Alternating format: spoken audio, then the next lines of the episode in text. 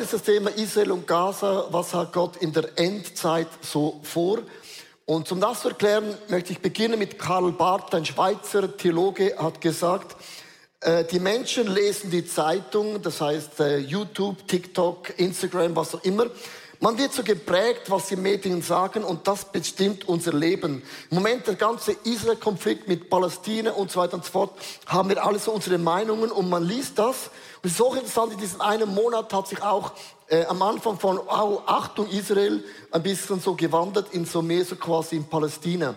Und Karl Barth sagt, man muss die Themen der Menschen nehmen, was sie lesen und denken, aber wir müssen dann die Bibel zur Hand nehmen und überlegen, wie sieht das Wort Gottes, die Bibel, die Situation? Wir müssen Leuten aus dem Wort Gottes Hoffnung geben in die Situation, wo sie drin sind. Und wenn ich über Gas und Israel spreche und auch was sagt Gott in der Endzeit vor, möchte ich euch mitnehmen. Ganz am Anfang in der Bibel und ich möchte euch erklären, man muss die Bibel im Kontext verstehen. Zum Beispiel, wenn du bei mir äh, einen Satz rausnimmst, sagst, Leo hat diesen Satz gesagt, sag ja, das stimmt schon, aber in was für einem Zusammenhang? Die Zusammenhänge sind immer mega entscheidend und Gott hat einen Zusammenhang, wie er sieht, also die Endzeit hat mit dem zu tun, wie sieht Gott seine Freundschaft zu Israel, wie sieht Gott unsere Freundschaft und was hat der Gaza-Konflikt zu tun am Ende vom Tag in der Geschichte von unserem Gott im Himmel? Ich möchte ein Statement machen ganz am Anfang. Das werde ich heute uns erklären, nach oben, unten, links und breit auf alle Seiten. Ich möchte erklären, wenn immer der Feind dich angreift, macht es nur, weil er weiß, es gibt etwas zum Angreifen. Wenn du einen Angriff erlebst, dann weiß der Feind, Gott möchte einen Durchbruch, ein Wunder bewirken und bevor das Wunder, der Durchbruch geschieht, wird der Feind alles dran setzen, um die Salbung, die Kraft, die Zeichen und Wunder Gottes zu stoppen. Wenn der Feind Israel angreift, musst du wissen, oh meine Güte, er macht das nur, weil Gott muss bereit sein, etwas zu bewirken, was wir geistlich noch gar nicht sehen. Mit anderen Worten, die Hölle kann nicht gewinnen. Gott hat immer das erste und nicht das letzte Wort. Das hat er sowieso auch. Das erste und das letzte Wort. Lass uns Gott einen Applaus geben. Das erste und letzte Wort. Unser Gott im Himmel. So, ich nehme euch heute in zwei Bibeltexte mit. Ihr könnt die Bibel nach vorne holen oder das Smartphone mit dem Finger platzieren. In Jeremia 30, Vers 12 bis 13. Ich beginne um zu verstehen, was im Gaza abgeht, muss man ein bisschen zurückspulen. Das haben wir alle ja sehr, sehr gerne. Israel, du bist böse zugerichtet worden, deine Wunden sind unheilbar. Keiner tritt für dich ein, niemand verbindet deine Wunden, es gibt keine Hoffnung und Heilung mehr für dich. Also wenn man die Geschichte anschaut, 70 Jahre nach Christus haben die Römer, das muss man mal vorstellen, 1,1 Millionen Juden umgebracht. Jetzt stell dir mal vor, das bist du. Du hast ein Kind auf die Welt gebracht, hast den Namen monatelang studiert. Und du wirst einfach vernichtet. Das hinterlässt bei einem Volk etwas. Ich sage den Leuten, wenn nur schon du Mühe hast, deiner Ex-Freundin zu vergeben und du zwei Wochen zusammen gewesen bist, dann überlege mal, was das heißt, wenn 1,1 Millionen Juden umgebracht werden. Man hat sie nach Rom genommen, der Rest noch im Kolosseum den Löwen zum Fraß gebracht und der Rest hat sich auf der Welt verteilt.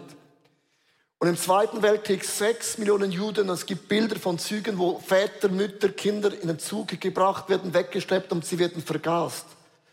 Das sind Millionen Menschen, die das im Blut haben. Wir sind immer in dem Sinne nicht willkommen geheißen in dieser Welt. Und ich habe ein Bild mitgebracht von einem Zaun und einer Rose. Ich glaube, das sagt alles aus. Die Bibel sagt ja, der Funke von Hoffnung mit der Rose ist nicht mehr so groß. Und Dietrich Bonhoeffer war der Erste, der in Deutschland aufgestanden ist und gesagt, wir müssen was machen. Alle Kirchen haben geschwiegen. Ich, ich finde auch interessant, im Moment auch viele Kirchen reden nicht über Israel. Wir schweigen einfach. Das geht nicht. Das ist wir sind ein Teil im Plan Gottes und wir müssen aber Themen sprechen, die uns alle ein bisschen unangenehm sind. Aber es ist die Wahrheit und die Wahrheit setzt sich frei und nicht einfach wohlig um den Mund ist schön, aber bringt nicht viel. Jeremia sagt weiter, Jeremia sagt, warum klagst du jetzt über deine Wunden?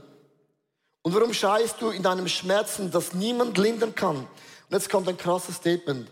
Weil deine Schuld so groß ist und viele Sünden begangen hast, darum habe ich dich so zugerichtet. Das Volk Gottes ist ein Spiegel. Gott erwählt sie. Gott ist ein wunderbarer Vater. Jetzt stell dir mal vor, das Volk Gottes hat zehn spektakuläre Wunder gesehen in Ägypten. Mose hat das Volk herausgeführt und Gott hat das Meer geöffnet. Wer von euch ist schon mal durch den Zürichsee gespaltet durchgelaufen? Hand hoch. Äh, was mit dem Bodensee? Hand hoch. Okay. Wenn du durch ein Meer hindurch gehst, Gott teilt ein Meer. Sag mir bitte, wie kannst du eine Woche später zweifeln, dass Gott ist groß und gut? Gott hat Wunder gemacht im Alten Testament, von denen träumen wir nur. Und sie kommen da durch und die Armee von Ägypten ertrinkt. Und dann sind sie in der Wüste, kein Mikro, kein Coop, kein Aldi, kein Lidl, gar nichts. Was macht Gott? Ein Felsen begleitet sie, wo jeden Tag frisches Quellwasser rauskam. Freie Deutschen, die in Deutschland wohnen, Pfandgut, Problem gelöst. Jeden Tag regnet es frisches Brot. Jeden Tag. Jeden Tag, die Kleider gingen nicht kaputt für 40 Jahre.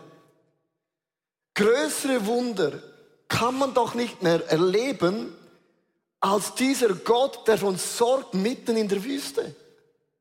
Und ich möchte dich jetzt mal bitten und auch mich selber überlegt mal, wie viele Wunder hat Gott in unserem Leben gemacht? Und irgendwann sagen Leute, ah, der Glaube funktioniert nicht mehr.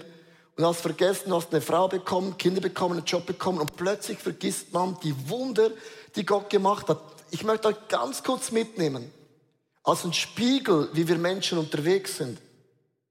Moses kommt vom Berg runter mit den, mit den zehn Gesetzen und er sieht, dass das Volk ist um ein goldenes Kalb getanzt haben alles vergessen, dass Gott ist unser Gott. Sexuelle Unschweifungen, alles. 3000 Menschen kamen an dem Tag jetzt um. Ich möchte einen Link machen, es ist heikel, ich möchte nicht sagen, gleich Strafe Gottes. Vor einem Monat, am höchsten jüdischen Fest, hat man in der Wüste getanzt. Da stand eine Buddha-Statue mittendrin. Man hat die angebetet im Land Israel. Ich sage nicht, es ist eine Strafe Gottes, aber manchmal können wir unsere Augen noch zumachen und sagen, wie kann das sein, dass das Volk Gottes immer wieder einfach das Gegenteil macht, was Gott will. Und jetzt kommt es gut, in Vers 17 bis 18 sagt der Jeremia, aber ich sage zu dir, ich will dich wieder gesund machen und deine Wunden heilen. Auch wenn deine Feinde meinen, du seist von mir für immer verstoßen worden. Es gibt auch Christen, die glauben, Gott hat Israel verworfen, es braucht sie nicht mehr, sondern wir Heiden sind die Auserwählten. Zion, um dich niemand kümmert, nennen sie dich. Doch ich verspreche dir, ich möchte dich bitten, ich verspreche dir heißt im Urtext, ich habe es versprochen. Ein Versprechen Gottes ist nicht so wie unser Versprechen. Sagen, ja, weißt du, ich habe es versprochen, aber da war die Situation noch anders. Kennst du das? Ah, da waren noch die Strompreise kleiner. Wenn Gott ein Versprechen macht, spielen die Umstände keine Rolle, Gott zieht Versprechen dermaßen durch. Wenn wir über Israel und Gaza sprechen, musst du wissen, wenn Gott Ja gesagt hat, hat Gott Ja gesagt. Ist sein Volk, wird es immer sein Volk bleiben, auch wenn sie ein Kalb angebetet haben. Nichts wird Gott trennen von seiner Liebe zu dir mir. Das ist die Grundlage von einem Gott, der einmal Ja sagt und zieht es einfach so durch. Zieht es durch. Ich wende das Schicksal meines Volkes wieder zu Guten. Ich erbarme dich über dich, Nachkommen von Jakob, sorge dafür, dass ihre Häuser neu errichtet werden. Aus Ruinen werden Jerusalem wieder aufgebaut und der Königspalast wird an seiner alten Stelle stehen. Alten Stelle stehen bedeutet, Gott hat Israel nicht verworfen. Es gibt so eine Ersatztheologie. Dass Gott braucht sein Volk nicht mehr. Wir sind das Volk jetzt und der Rest ist schon Game Over. Liebe Leute, nicht ich habe Gott gefunden, er hat uns gefunden. Nicht ich habe geliebt, er hat mich zuerst geliebt. Er ließ 99 Schafe stehen. Jeder Schweizer, wir wissen, wir sind Banker, wir haben eine Versicherung, wir können zählen. 99 Schafe lässt man mathematisch nicht stehen und denkt sich, komm, wegen dem einen Schaf. Meine Familie und ich, wir waren in Amerika in einem Freizeitpark. Und wir haben einer unserer Söhne verloren. Und meine Frau riesen Panik. Sagt, Schatz, ist ja nur einer. Also von zwei immerhin noch einer. Das würde niemand von uns sagen. Auch wenn dein Sohn noch so doof tut und nichts gemacht hat, was du wolltest und du warst so stinkgesand und gesagt, diese Tochter, dieser Sohn. Wenn er verloren geht, sind alle Sünden und alle Fehler auf einem Schlag vergessen, oder? Das ist der Charakter Gottes. Er lässt sein Volk nicht einfach liegen aufgrund von krassen Fehlern. Er geht ihnen immer wieder nach. Und du musst die Treue Gottes, möchte ich euch heute einmassieren. Der gleiche Gott von Israel ist der gleiche Gott auch in deinem Leben. Der zweite Text, jetzt gehen wir in Römer. Und ich möchte das zusammenbinden. In Römer 11, Vers 11 bis 12 heißt es, war es nun Gottes Absicht, dieses Volk fallen zu lassen, weil sie sich von Christus abgewandt haben? Nie und nimmer. Gott hat nicht Israel verworfen, nie und nimmer, sagt der Paulus, unser Pauli.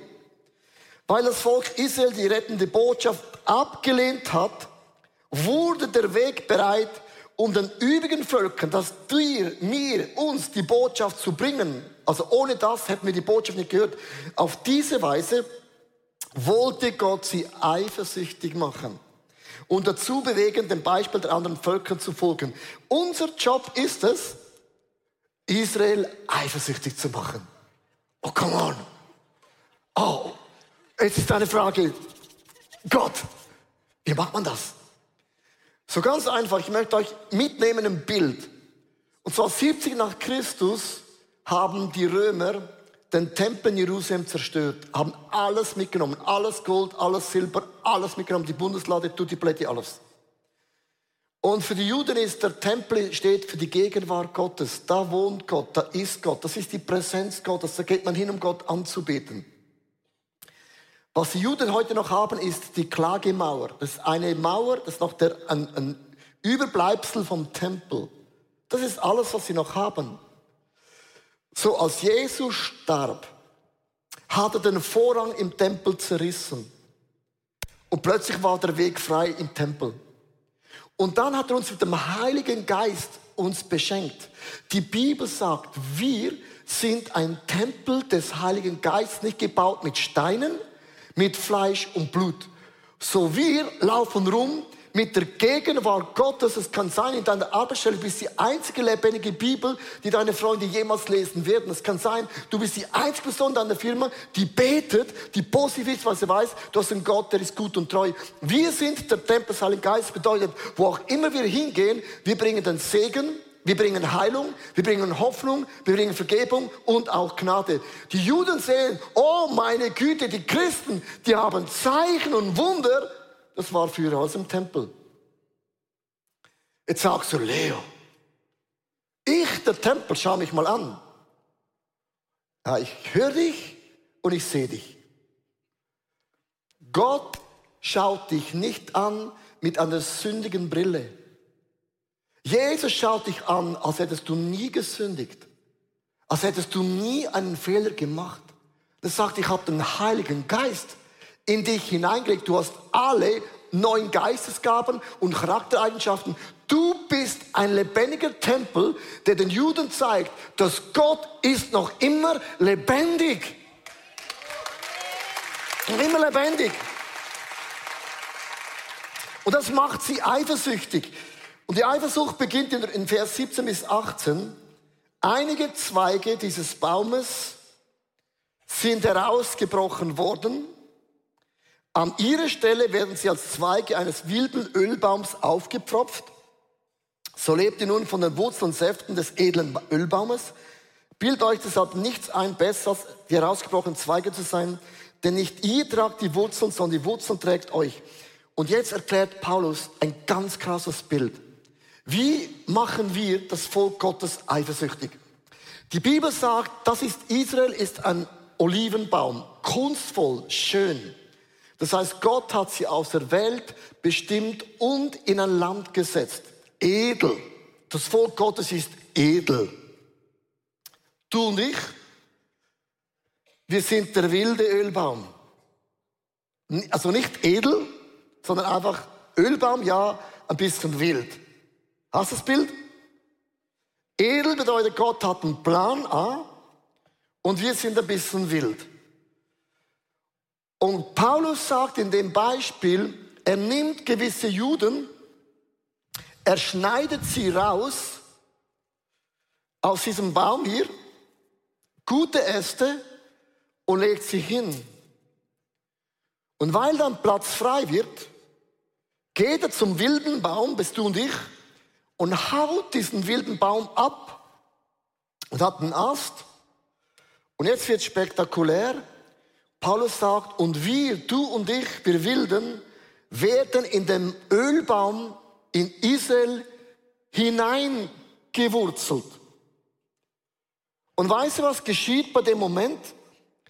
Dass der Ast sagt, nee, ist nicht mein DNA. Aber der Baum drückt die Werte, die Prinzipien Gottes hinein in unser Essen. Und plötzlich merkst du, oh meine Güte, in mir wohnt das Reich Gottes. Und wir sind hineingepfropft, hineingepflanzt in die Familie der Juden. Sorry. Man kann, man kann die Verwandtschaft nicht immer aussuchen. Aber sie haben dich auch nicht ausgesucht, weil du wurdest reingepfropft. Hast du das Bild? Und dann wird der Baum eifersüchtig. Was machen die da? Die gehören gar nicht zu. Die sind ja gar nicht da geboren. Fremdlinge. Aber sie trinken allen Saft von hier. Und auf so werden sie eifersüchtig und irgendwann werden Juden eifersüchtig werden, sagen, ich möchte zurückkehren und sie werden wieder, unten macht man so ein Loch rein oder man schnitzt da hinein und sie werden hineingepfropft und plötzlich hast du ein Bild von wild und edel, alles ist zusammen.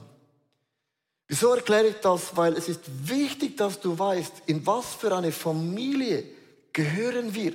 Und ich bin nicht einfach Hauptsache Israel wegen der Flagge, die schön ist, sondern ich weiß, ich wurde eingepfropft in einen Baum. Es ist mein Fleisch und Blut und ich war der Wilde und das ist die Gnade von diesem Gott im Himmel. Und ich möchte im letzten Teil euch erklären aus meiner Perspektive, wie wir oder wie Gott uns als lebendigen Tempel, das Volk Gottes, eifersüchtig macht.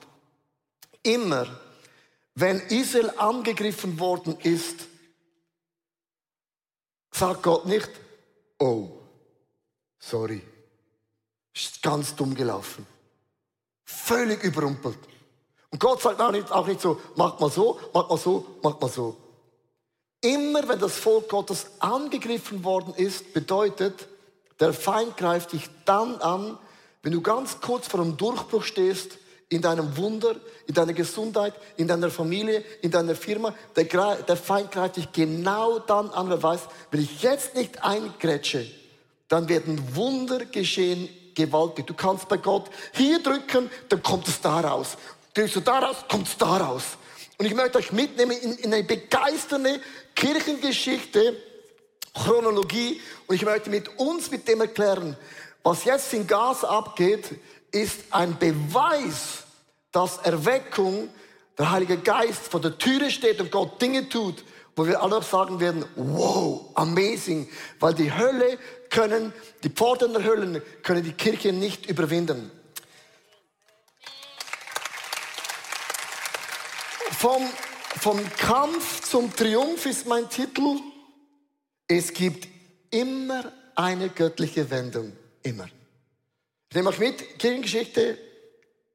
Im Jahre 1882 bis 1903 ist in Rumänien und in Russland gab es plötzlich so eine Judenverfolgung aus dem Nichts heraus.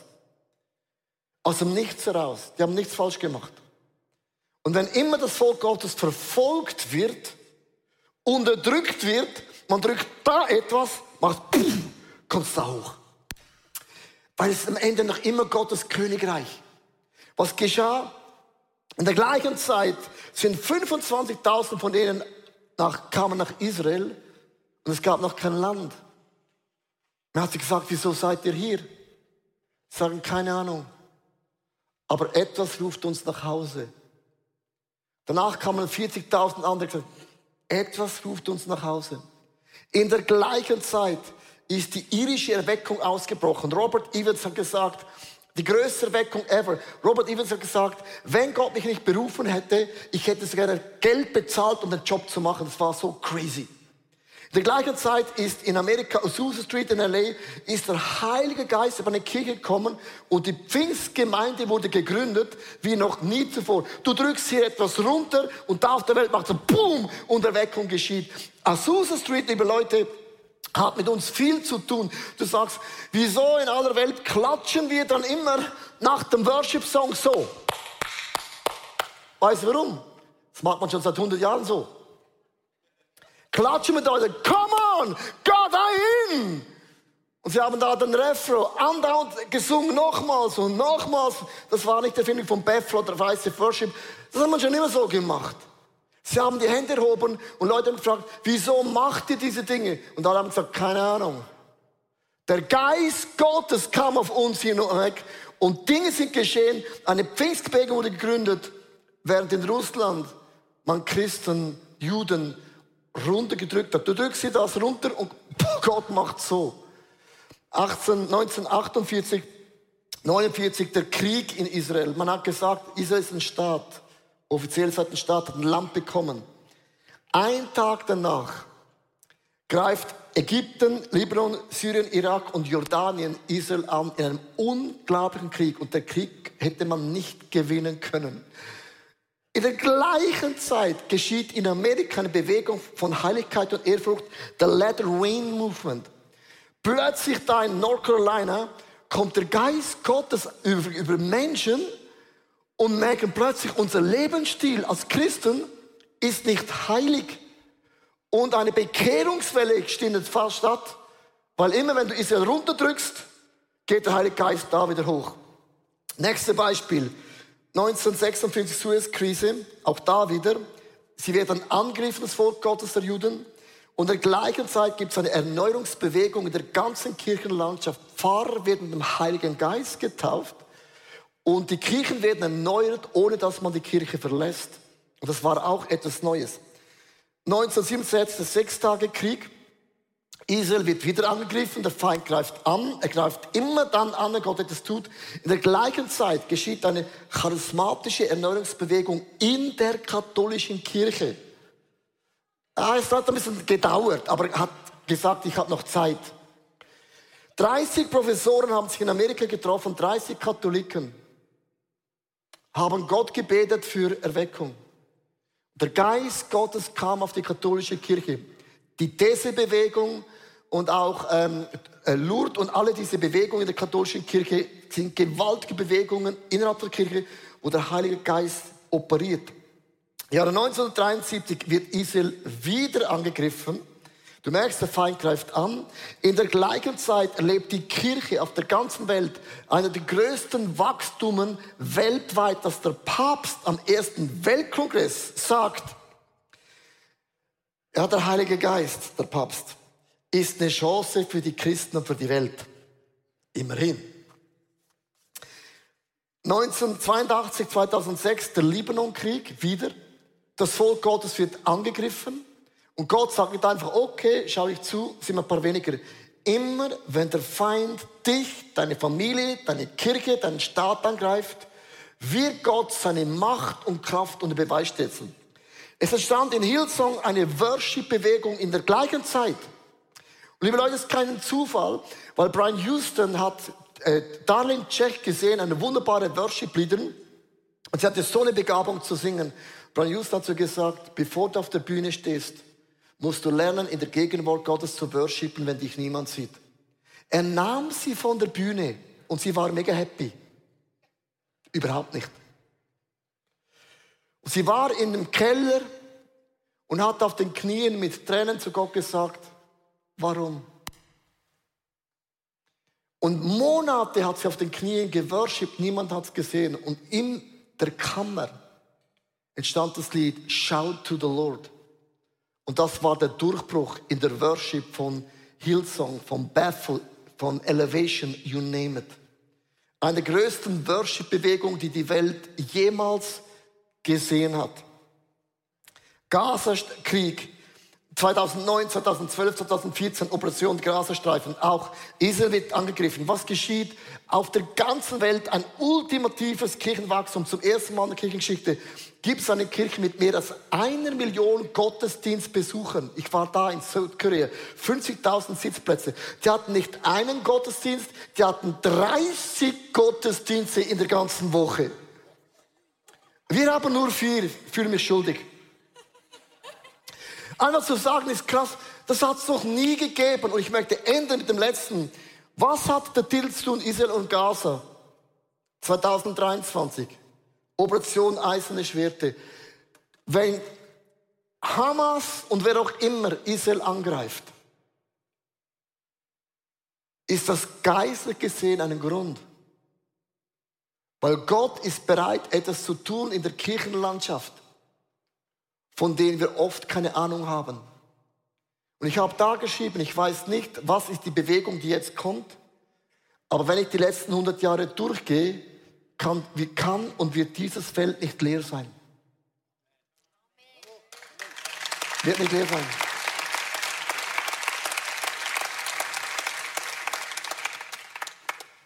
Du kannst meine Frau fragen, ich war diese Woche so on fire.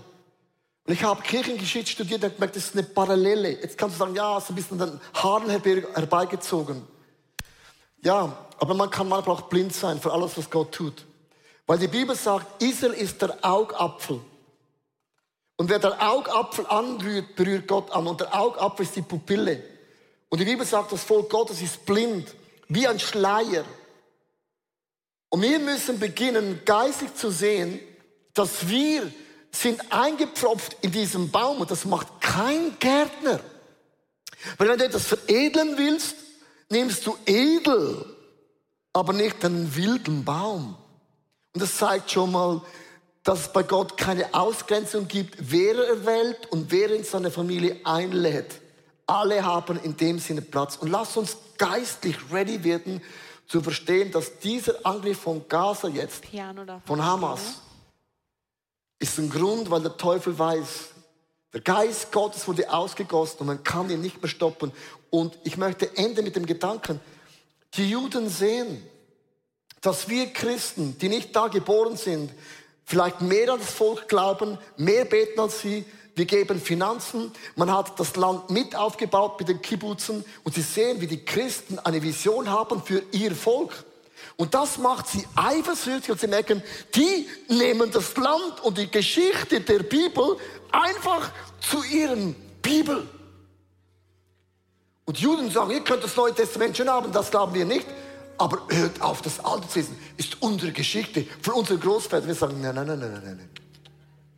Wir nehmen alles. Wir nehmen alles. Wir sind Schweizer, wir nehmen alles. Alles. Und darum liebe ich die Zusammenhänge. Paulus, und ich möchte mit dem enden, und es ist ein ganz krasser Vers, den wir zusammen lesen möchten. Denn Gott hat die Zweige des Edenölbaumes nicht verschont.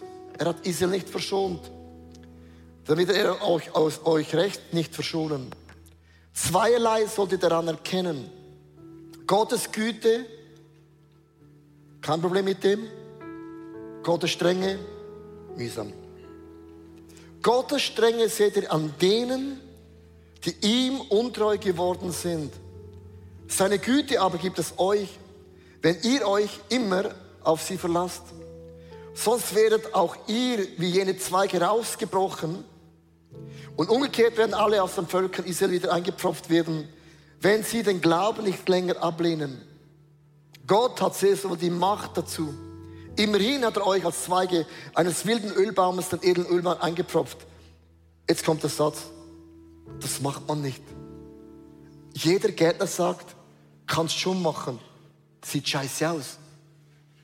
That's the point. Gott ist nicht wie unsere Logik, sondern ihm spielt es keine Rolle, wie dieser Baum aussieht. Weil der Pfupf und die Energie kommt ja von ihm. Und er hat sich nicht geändert in allen Jahrzehnten. Und Gott wird sich auch nie ändern.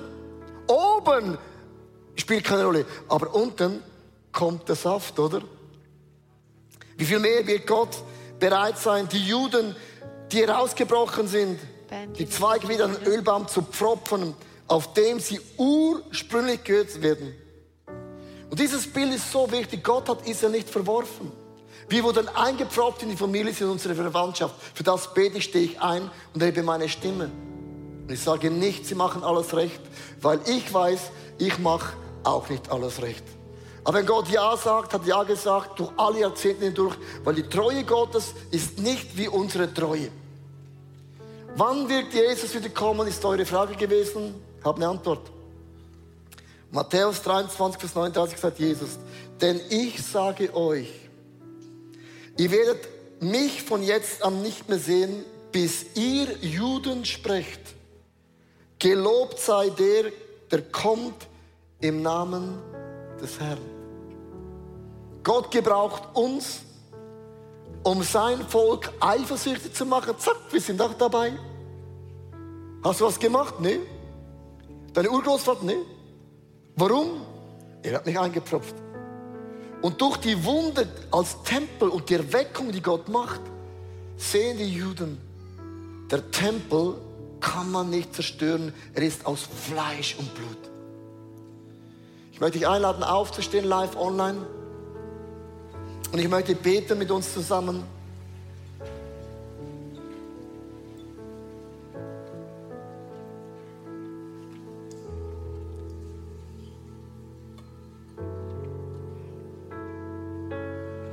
Ich möchte dir Danke sagen, Jesus, für so deine klare Anweisung. Ich danke, dass die Hölle nicht das letzte Wort hat. Ich danke, dass meine Umstände nicht das letzte Wort haben. Ich danke, dass die Meinungen der Menschen nicht das letzte Wort haben. Du hast mich eingepfropft in den Ölbaum.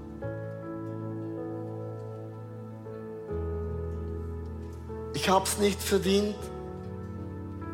Und ich bin auch nicht würdig einzutreten in deine Gegenwart. Aber wenn ich an die Geschichte von Israel denke, dann sehe ich mich oft selber in meinem Spiegel. Du kennst mein hartes Herz, du kennst meine Sturheit, du kennst meine Minderwertigkeitsgefühle, kennst alle diese Themen, wo ich noch nicht in der Fülle Gottes lebe. Wenn ich dann sehe, ich bin eingepfropft, ein edler Baum, habe ich nichts dazu beitragen können.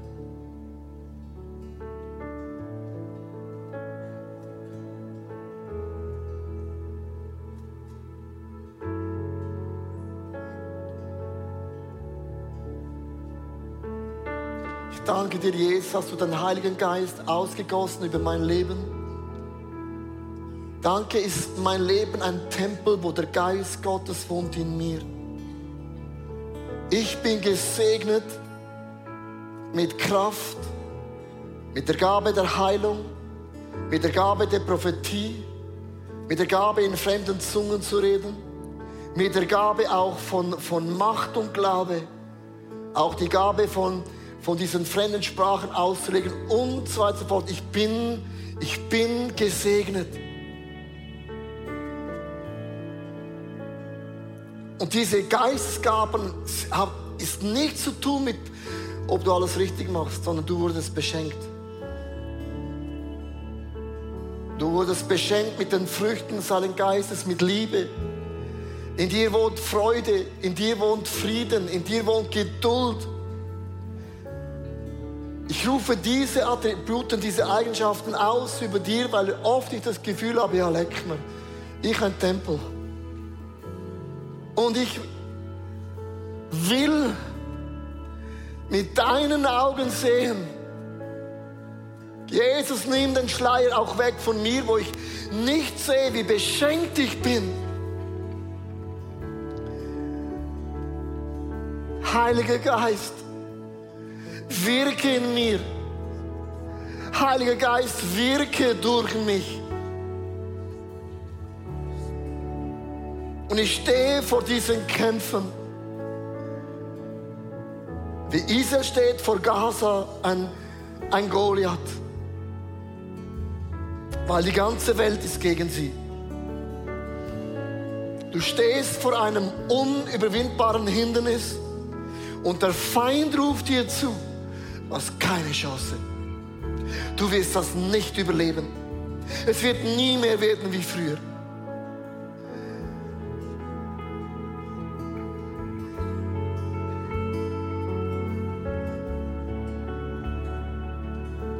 Jesus, die Geschichte von deinem Volk baut mich auf. Bewirk Erweckung in mir. Gieß den Geist Gottes aus in einer Dimension wie noch nie zuvor. Hier bin ich. Hier bin ich. Hier bin ich. Gebrauche mein Leben. Hier bin ich. Gebrauche mein Leben. Jesus, segne meinen Bruder Israel. Jesus, bewahre sie. Jesus, beschütze sie. Öffne ihnen die Augen. Sei ihnen gnädig. Shobalaba mama basindili bebe begi shabalaba morobo shundolo bobusi.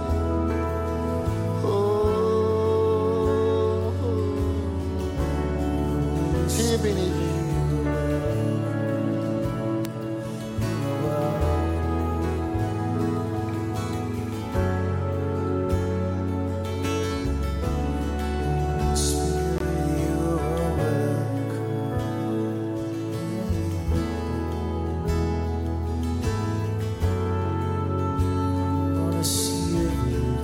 Möchte ganz, Moment schnell, ich möchte ganz für eine Sache jetzt beten.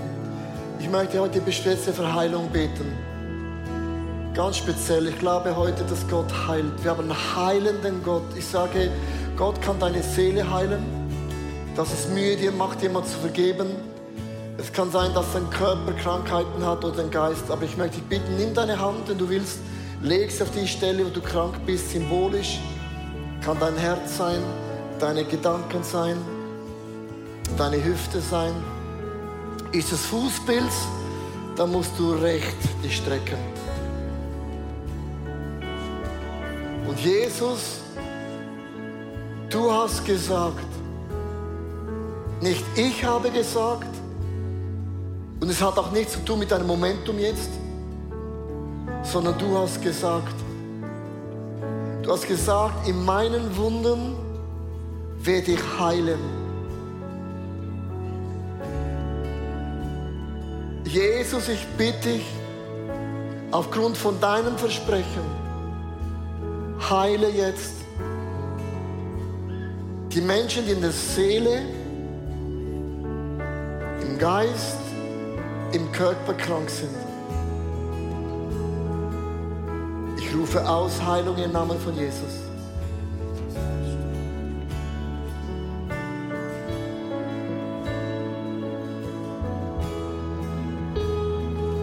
Sehe eine Person heute bis hier hingekommen, du hast keine Hoffnung mehr. Das ist eine mega schwere. Und ich sehe, wie Gott, wie so ein, so wie so deine Augen öffnet jetzt. Du stehst da und sagst zum ersten Mal, sehe ich mit meinen Augen wieder, was möglich ist. Das ist eine Heilung. Gott heilt deine Sichtweise. Gott heilt deine Perspektive. Lass uns im Moment bleiben. Wir haben einen heilenden Gott. Ein heilender Gott. Heile Israel. Heile Israel. Heile mein Leben.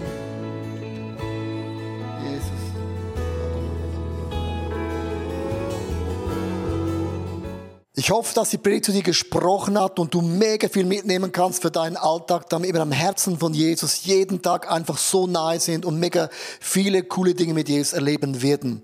Wir möchten gerne mit dir in Kontakt treten und sagst, hey, ich habe Fragen, ich habe Anliegen, ich möchte mich gerne bei euch irgendwo integrieren, dann melde dich einfach bei uns, weil ich glaube, effektiv im Leben mit Jesus ist es so cool, gemeinsam unterwegs zu sein. Ja, unsere Leidenschaft ist es, dass wir Menschen positiv aufblühen sehen durch die Kraft von Jesus Christus und sehen, wie sie auch ihr Umfeld verändern. Und wir laden dich von Herzen ein, Teil von dieser Vision zu sein. Wir haben hunderte von Mitarbeitern, Menschen, die unsere Kirche unterstützen mit Gaben, Fähigkeiten und auch mit unseren Finanzen. Und ich danke dir von ganzem Herzen, wenn du ein Teil von dieser Vision bist, auch mit deinen Finanzen. Ja, abonniere doch unseren Kanal, damit du immer den neuesten Content bekommst und informiert bist, was Gott alles macht durch unsere Church. Und es würde uns mega, mega freuen. Also bis zum nächsten Mal. God bless you und ciao zusammen.